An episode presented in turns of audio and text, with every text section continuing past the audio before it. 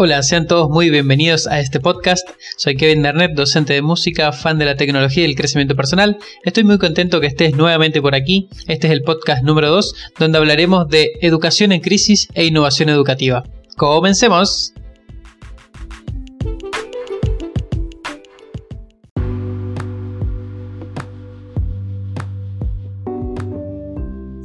Para comenzar, primero voy a presentar algunos conflictos que posee la educación de la actualidad y luego me enfocaré en propuestas de solución y también de innovación educativa.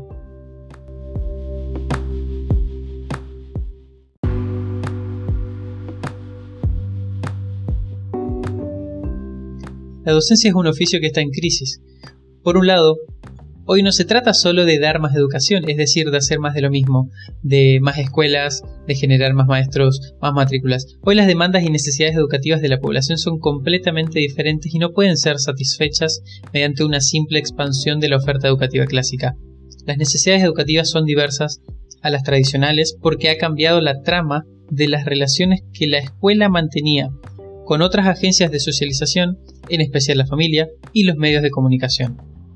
La primera está experimentando cambios profundos en su estructura y capacidades, la inserción de la mujer en el mercado del trabajo desde hace ya muchísimas décadas y los cambios en la propia configuración familiar modifican profundamente su rol en el proceso socializador y su relación con la escuela y obviamente con los directivos, maestros, docentes, etc.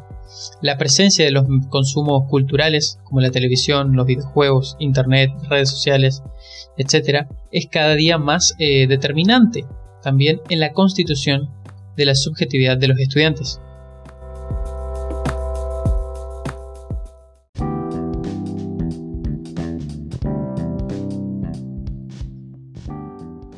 Otro conjunto de factores que juega a favor de la desestabilización del rol docente tradicional es el impacto de las nuevas tecnologías de la información, como mencionábamos recién, en los modos de hacer las cosas en la educación, metodologías, las estrategias pedagógicas que se utilicen, los sistemas de evaluación, entre otros.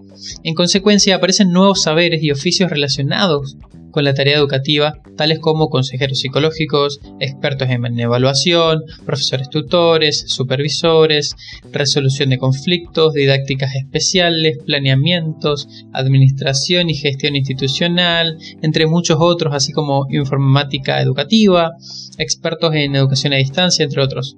La distancia considerable entre el modo tradicional de hacer el trabajo y el que requieren las actuales circunstancias tecnológicas, sociales y políticas puede explicar una difusa actitud defensiva eh, o incluso de sospecha y rechazo automático ante cualquier propuesta de innovación.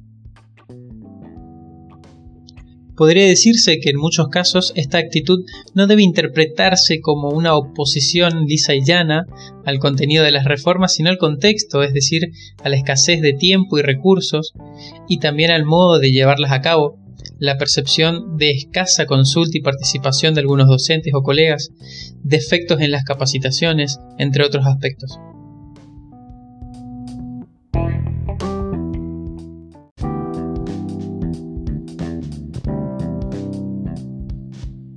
Ahora vamos a enfocarnos en la innovación educativa.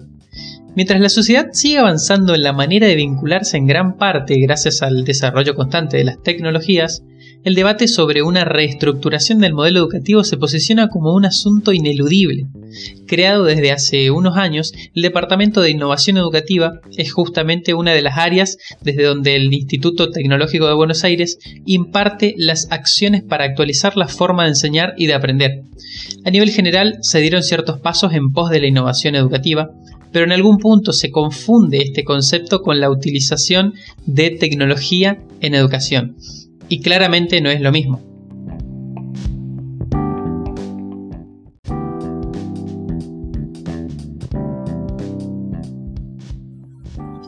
Como dice la doctora Silvia Gómez, innovar en educación significa generar un cambio profundo. El modelo clásico quedó obsoleto porque las generaciones y el estilo de vida fueron mutando. Antes el conocimiento se encontraba presente en los libros y era impartido por algunas personas. Hoy en día la información está a un clic de distancia y al alcance de absolutamente todos. Entonces, ahora vamos a evaluar cinco preguntas a manera de reflexión y la primera es la siguiente. ¿Qué herramientas tecnológicas deberían adoptar los docentes en pos de esta coyuntura?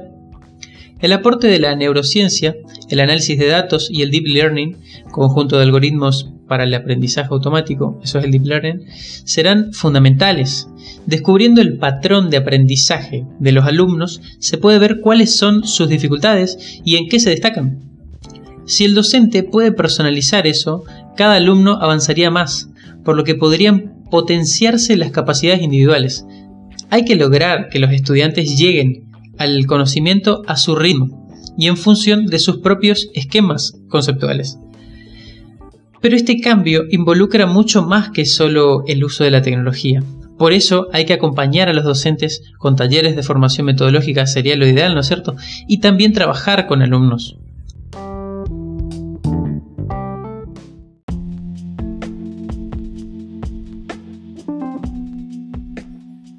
Ahora vamos a la siguiente pregunta.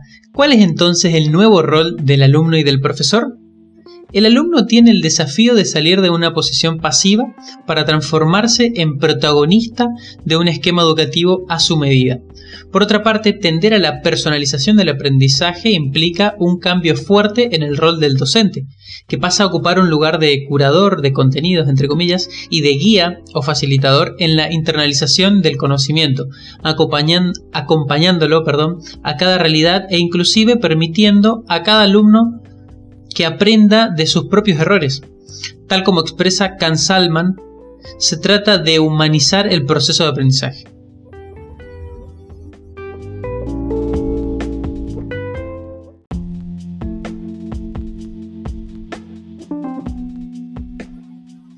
La tecnología impacta en el cambio de enseñar y aprender. ¿Cuál será la función entonces del aula? Debería tener un lugar para que los alumnos logren desarrollar habilidades más complejas, como analizar, evaluar y crear, y no para la recepción únicamente de contenidos. Esto implica una gran inversión, dado que se necesitan espacios flexibles y con todo lo necesario para explotar distintas metodologías. El Instituto Tecnológico de Buenos Aires firmó hace ya un tiempo un acuerdo con Delft University para implementar cursos online. ¿Cuál es el objetivo de esta iniciativa? El objetivo apunta a utilizar experiencias de cursos online ya aprobados. De esta manera, incentivar a que muchísimos docentes empiecen a interesarse, ¿por qué no?, en producir sus propios cursos o materiales y personalizarlos a partir de experiencias específicas. Por eso, también se dictan talleres como el de producción audiovisual para docentes, para, acompañarlos en esta iniciativa. En este camino de innovar hay que basarse en múltiples herramientas.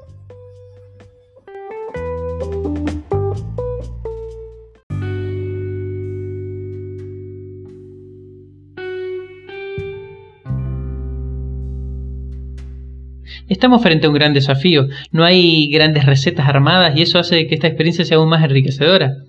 Más allá de lo metodológico, lo ideal sería integrar materias entre sí, porque los conocimientos se relacionan, no son compartimientos estancos. Por ejemplo, esta última semana eh, hemos estado trabajando en conjunto con la profesora de física de la institución en la cual trabajo, surgió como una propuesta de crear una canción sobre las leyes de Newton. Por lo tanto, los estudiantes buscaron información y crearon una letra para su canción. Con ciertas herramientas también crearon una pista electrónica y realizaron la composición de un rap sobre las leyes de Newton. Por lo tanto, se puede trabajar con eh, materias entre sí y compartir conocimientos porque obviamente están relacionados. Esto recién comienza, y si bien se trata de un cambio paulatino, cada vez se suma más gente a este tipo de innovaciones. En ese sentido debemos armarnos de habilidades como docentes, cosa que creo imprescindible, generar espacios para que se compartan experiencias entre colegas y así enriquecernos entre todos. Muchas gracias por escuchar este podcast, estamos en contacto y nos vemos en el próximo episodio. Hasta luego.